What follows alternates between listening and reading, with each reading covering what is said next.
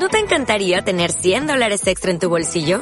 Haz que un experto bilingüe de TurboTax declare tus impuestos para el 31 de marzo y obtén 100 dólares de vuelta al instante. Porque no importa cuáles hayan sido tus logros del año pasado, TurboTax hace que cuenten.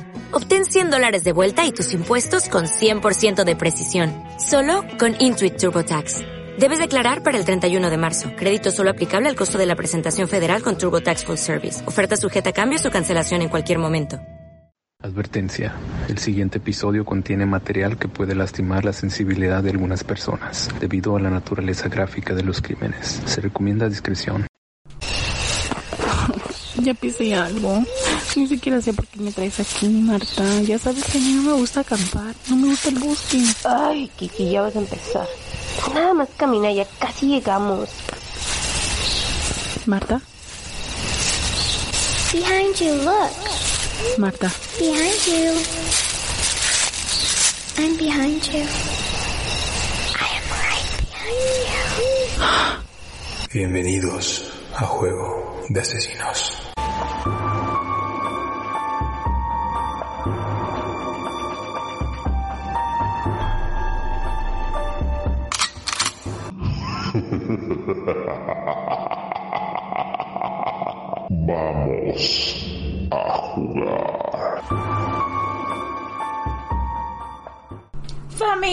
Bienvenidos una vez más a este loco podcast. Hello. Hello, ¿cómo estás, Martita?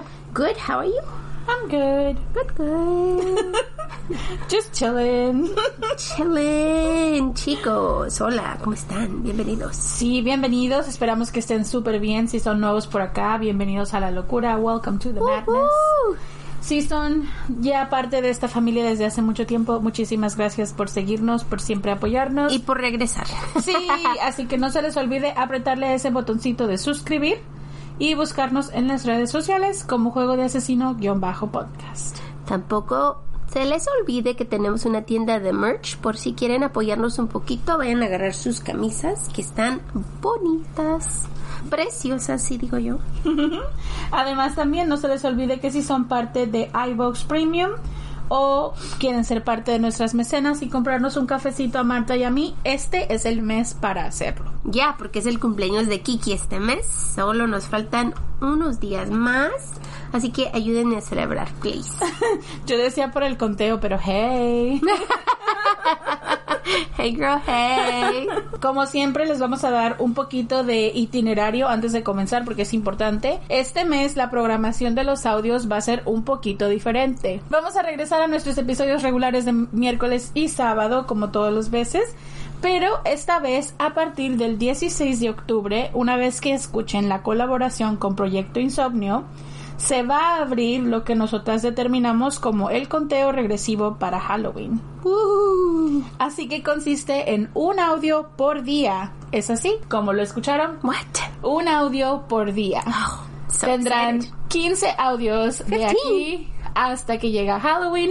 Y vamos a cerrar con broche de oro con una colaboración. Woohoo. Así que no se lo, no se preocupen, No abróchense se lo los- pierdan. Sí, no se lo pierdan, abróchense los cinturones. Los últimos cinco episodios de este conteo van a ser solo para mecenas, así que por eso es buen mes para apoyarnos o para hacer iBox Premium y así acceden a esos episodios y a los que tiene Silencio. Este mes trabajamos duro, chicos, porque es nuestro mes favorito, bueno, el mío por lo menos.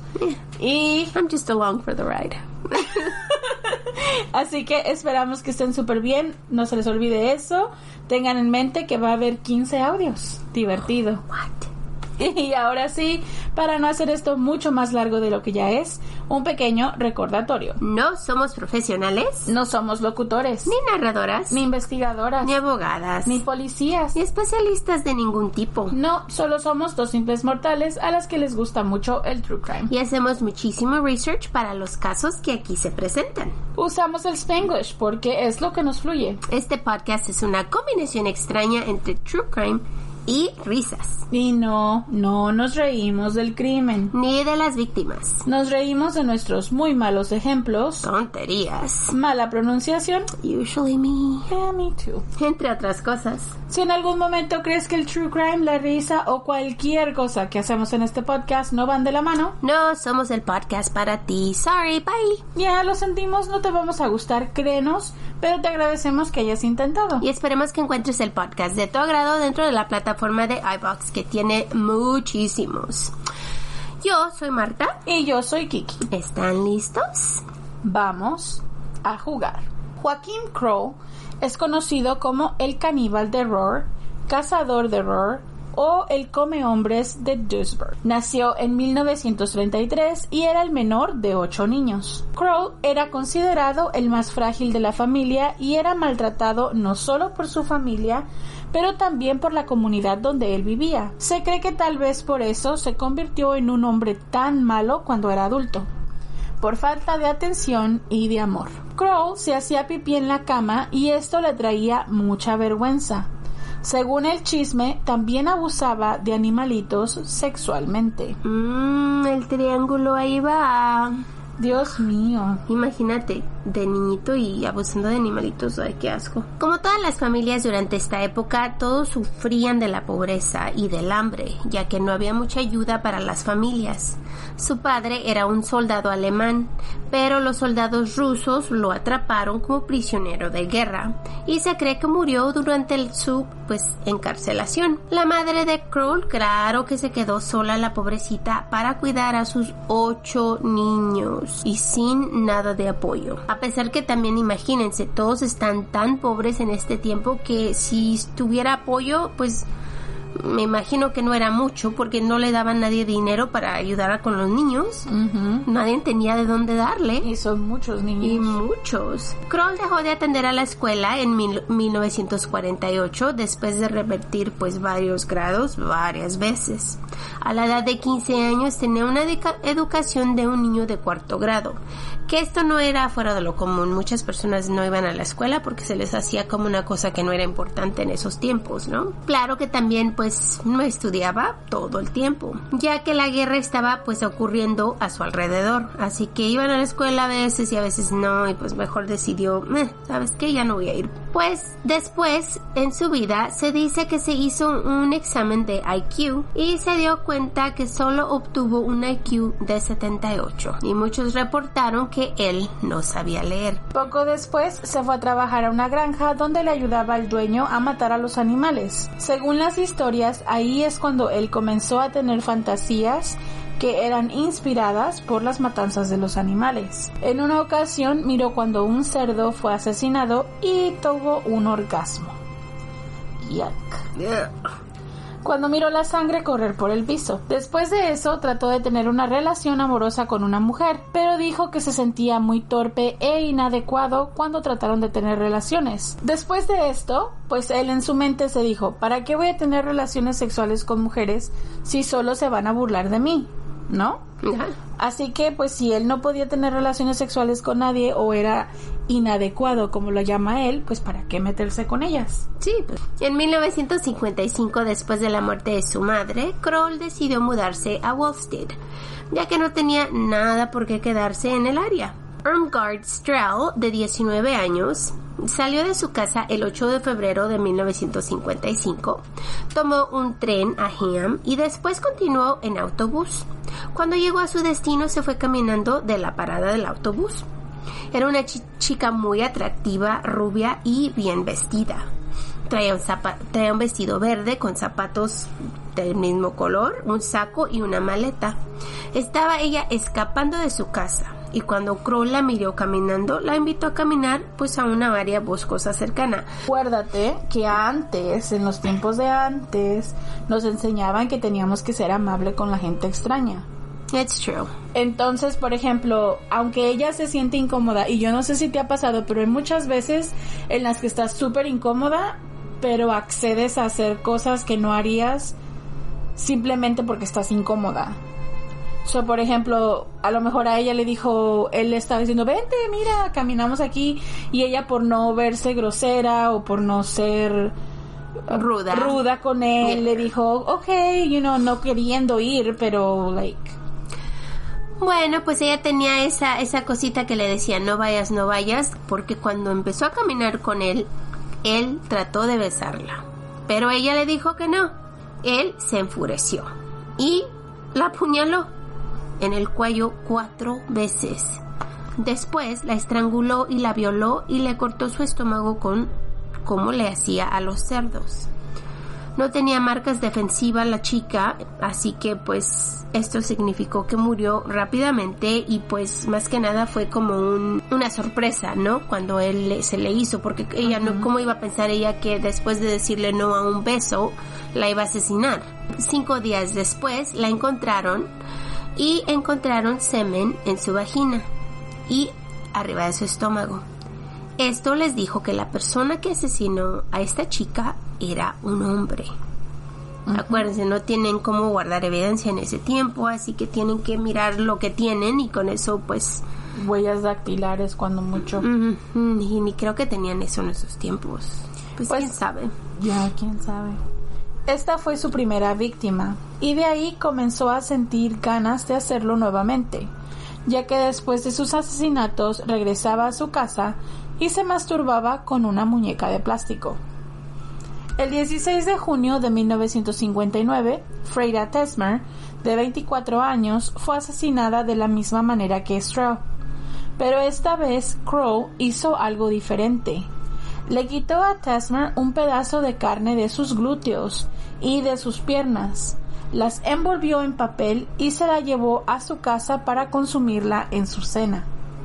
Al mismo tiempo, Henrik Ogg fue arrestado y culpado por el asesinato de Tesmer, pero se suicidó en su celda mientras esperaba su juicio. Así que creo que esta a veces es hasta peor, ¿no? Porque cuando se cometen suicidio como que Como los hace ver culpando. más guilty. Yeah, Ajá. Como se están culpando más. Pues Kroll era un hombre muy metódico y siempre se cuidaba de ser atrapado. Escogía a sus víctimas solo cuando sabía que no lo iban a conectar con ella. Se dice que era muy inteligente y que su IQ era más alta de 78. Pero mintió pues para parecer un tonto. Kroll viajaba muy frecuentemente y buscaba a sus víctimas. Asesinaba a chicas jóvenes, pero no solo de una edad, porque él sabía que se notaría si lo hacía. O sea, no, no quería darles pues esta información, ¿no? Así que eso me dice que tal vez sí era más inteligente de lo que se pasaba a ver. Porque era metódico, era cuidadoso, eh, era tenía sus reglas, o sea, ponte a pensar, ¿no? May- maybe, pero también a la misma vez digo, te aprovechas de que no hay tecnología. Eso también. O sea, no es como que sea inteligente porque dejar semen en la víctima, pues no es como que te estás deteniendo mucho, ¿no? Right, pero, Pero- me pero imagino que en esos tiempos como no te habían, no tenían una manera de Ajá. probar de quién era el semen, era pues algo que no normal, no si lo hacías no te iban a cachar de todos modos. Ujú, so, esa, es mi, esa es mi teoría. Mi teoría es que no eran inteligentes, pero que como no hay tanta tecnología como para solamente cubrían, Atraparlos. ajá, solamente cubrían las bases grandes, que no tenga conexión persona- personal con ella, o sea, no una conexión personal con la víctima, que no me conozca, que no la conozca yo y que sea de diferentes edades. Sí, pero eso de saber cómo hacerle para no tener conexión se toma un poquito de pensamiento, ¿no? No cualquiera debería sabe hacerlo. Marta, pues sí, está tontito, pero tampoco es como que Bueno. no puede formular. A ti te dijeron, tiene de Sí, 78 y no puede formular un punto. No, Kiki, pero ponte a pensar, mira, si estás asesinando y eres un asesino en serie, no te importa a quién asesines. Si te gusta tu víctima así como es, te gusta tu víctima. Porque tenemos a tantos que lo hicieron por tantos años y nunca cambiaron porque era su víctima que a ellos les gustaba. Pero este hombre decía, oye, ¿saben qué? Si, si tengo esta misma víctima ¿Sabes y qué? cambio... mm, Motivo. Yo siento que el motive es diferente. Porque el motive de una de una víctima de un asesino en serie que está buscando a su víctima de una específica forma, o sea, que todas las mujeres sean de este tipo y de este tipo, right. eso es más como sexual. ¿Sí me entiendes? Un motive es sexual. Y yo creo que su motive de él es asesinar. No importa qué. Ah, Solo asesinar. de So, ser- el motivo es diferente, ¿sabes? Porque el motivo no, a él lo que le da placer es matar, no la víctima en específico. Y otras personas, eh, lo- los otros asesinos en serie que hemos cubierto, es como, me gusta la persona, mi motivo es sexual y después la mato. Porque estoy haciendo, mm, estoy agarrando, si me entiendes, es control y sexualidad y, y su, y, y- y su motivo de sexo. Mm, ¿Sabes a quién me recuerda? Al Green River Killer. Así como... Que they just kill to kill. Matan por matar, pero son metódicos y tienen Ajá. razón por la que hacen lo que hacen y después dicen, ah, soy bien inteligente, pero nadie me puede atrapar. en su mente, ¿no? En su mente, ya. Pues en 1965 asesinó a Herman Schmitz y se cree que lo hizo solo para no ser perfilado. Kroll siguió a Schmitz en día y miró cuando él y su prometida tuvieron relaciones sexuales en su coche. Esto le dio una idea. Se paró enfrente del coche gritando que necesitaba ayuda. Cuando Schmitz salió a ayudarlo, él lo apuñaló. El plan de él era violar a la chica, pero después la chica miró lo que estaba sucediendo y se subió al asiento del conductor y aceleró directamente a donde estaba Crow. You go girl. Exactly. Él se quitó el último segundo y la chica se escapó, aunque ella ya lo había mirado y le dio la descripción a los oficiales. No pudieron encontrar al hombre y Crow continuó libre. Para confundir a los oficiales, no siempre le cortaba la carne a todas sus víctimas, solo a las más jóvenes. Él decía que eran más tiernas y sabían mejor. Ugh. Disgusting.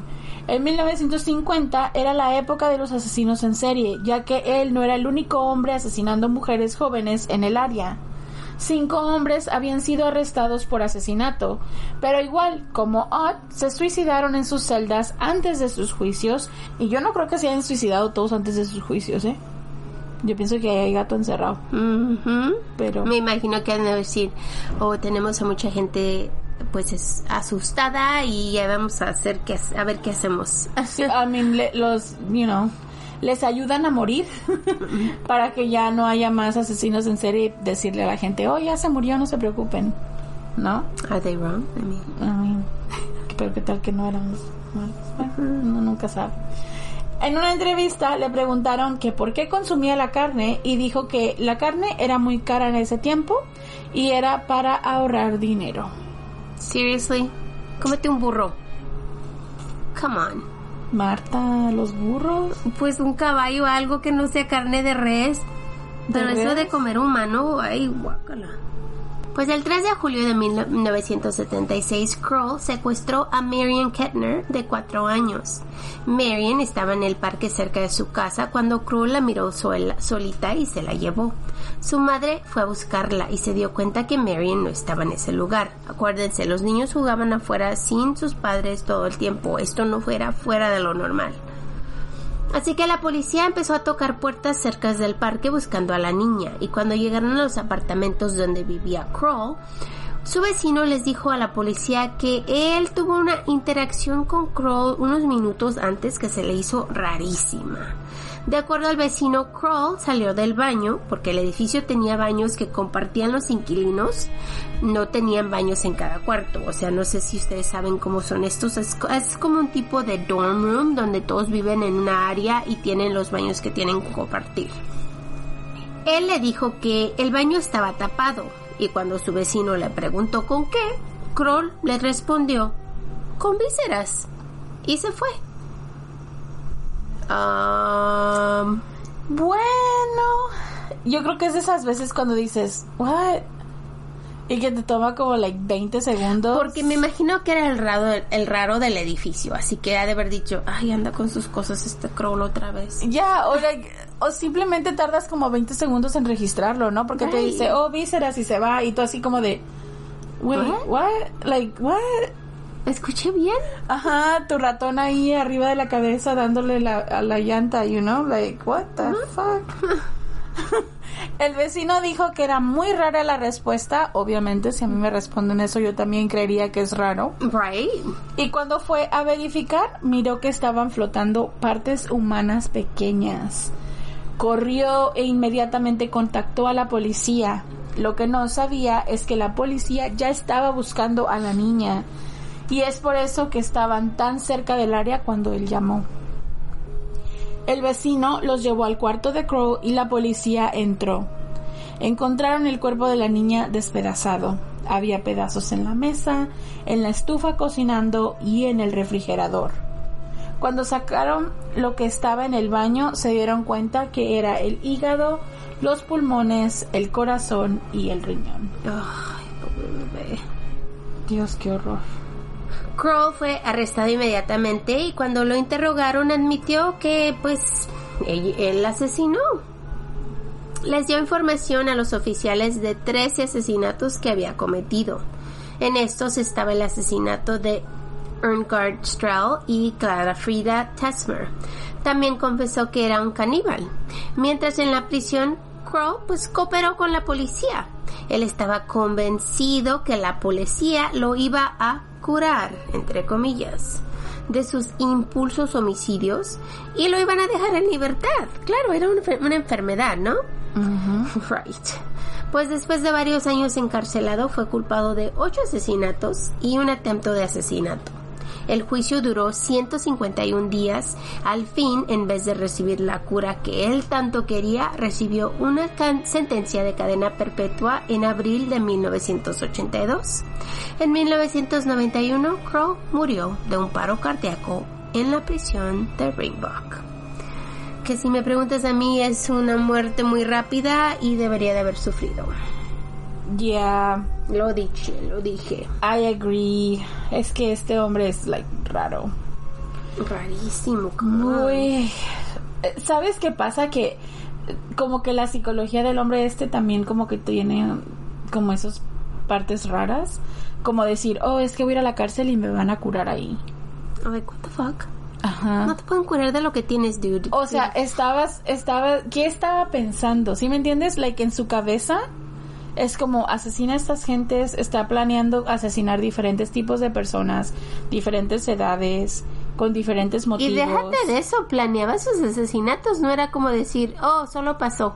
Ya, ya, y, y después... Premeditados. Y después venir y decir, oh, me van a ayudar aquí. Like, oh, estoy enfermo. like, what? ¿Sabes? No, no sé, no sé. Las, las personas a veces me... Su forma de cómo piensan me sorprende. Me sorprende bastante. ¿No será? Pues. Y ahora sí, chicos, hasta aquí les dejamos esta historia. Esperamos que les haya gustado. Recuerden, les vamos a traer los casos más chungos, como dicen ahí en España, para todos ustedes en este tiempo de octubre. Woohoo. Ok, y va a terminar este episodio. Marta, te tengo una pregunta. Ok, va. Solo puedes escoger dos cosas gratis para el resto de tu vida. Masajes, servicios de limpieza, gasolina, make-up, alcohol o pizza de cualquier lugar. ¿Qué escoges? Claro que yo voy a escoger servicio de limpieza y gasolina. ¿Por qué? Porque pues a veces tengo muchos, muchos, muchos flojeras y no quiero limpiar y la gasolina es muy carísima aquí, chicos. Sí.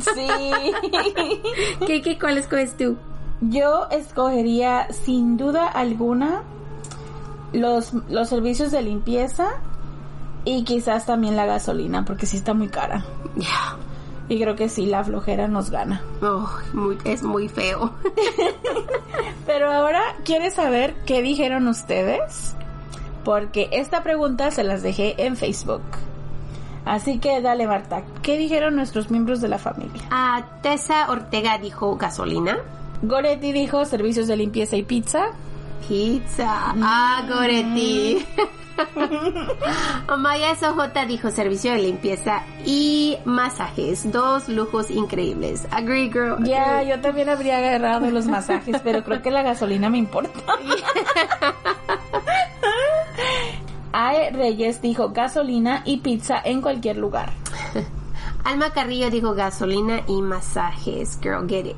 Yolanda dice alcohol y pizza. It's a good combo. Girl. René Belloso dije, los masajes son con final feliz. Oh my god. I don't know. I don't know. I like the way this is going. Lupita dice servicios y makeup. Girl. Yep. María Eugenia Quesada dijo limpieza y gasolina, igual que nosotras. Alejandro también dice alcohol y pizza. Andrea dice gasolina y limpieza de mi casa. Esa gasolina, chicos. Yo pienso que ya de las más, las que más votaron fue la limpieza y la gasolina, Ajá. ¿no? ¿Ya? Susu Sánchez dice servicios de limpieza y makeup. Sí. Carla Angélica dijo servicio de limpieza en mi casa y gasolina igual a mí. Ujú. Angélica dijo pizza y servicio de limpieza. Nadie quiere limpiar. We agree. Angie Juárez dice limpieza y gasolina. Ivonne Hernández dijo servicios de limpieza y gasolina. Así que yo creo, wanted answer. yo creo que la que gana aquí es los servicios de limpieza y la gasolina. Se nota que somos adultos. O perezosos. Oh, adultos, adultos, pongo verdad. Somos adultos. Y ahora sí, Martita, esperamos chicos que se la hayan pasado bien, que tengan un excelente continuación de semana porque es miércoles para ustedes cuando están escuchando esto. Acuérdense, va a cambiar de aquí en adelante nuestro podcast un poquito. No se asusten, regresamos pronto. Los queremos muchísimo porque sin ustedes, No estaríamos aquí. que tengan un lindo día. We will see you very, very soon. Disfruten octubre. We love you. Love you. Bye. No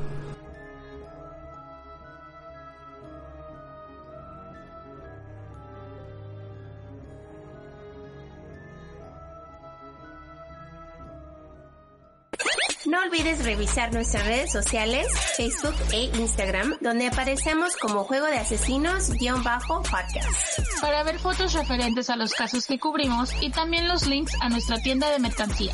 Somos un iBox Original. Gracias por escuchar.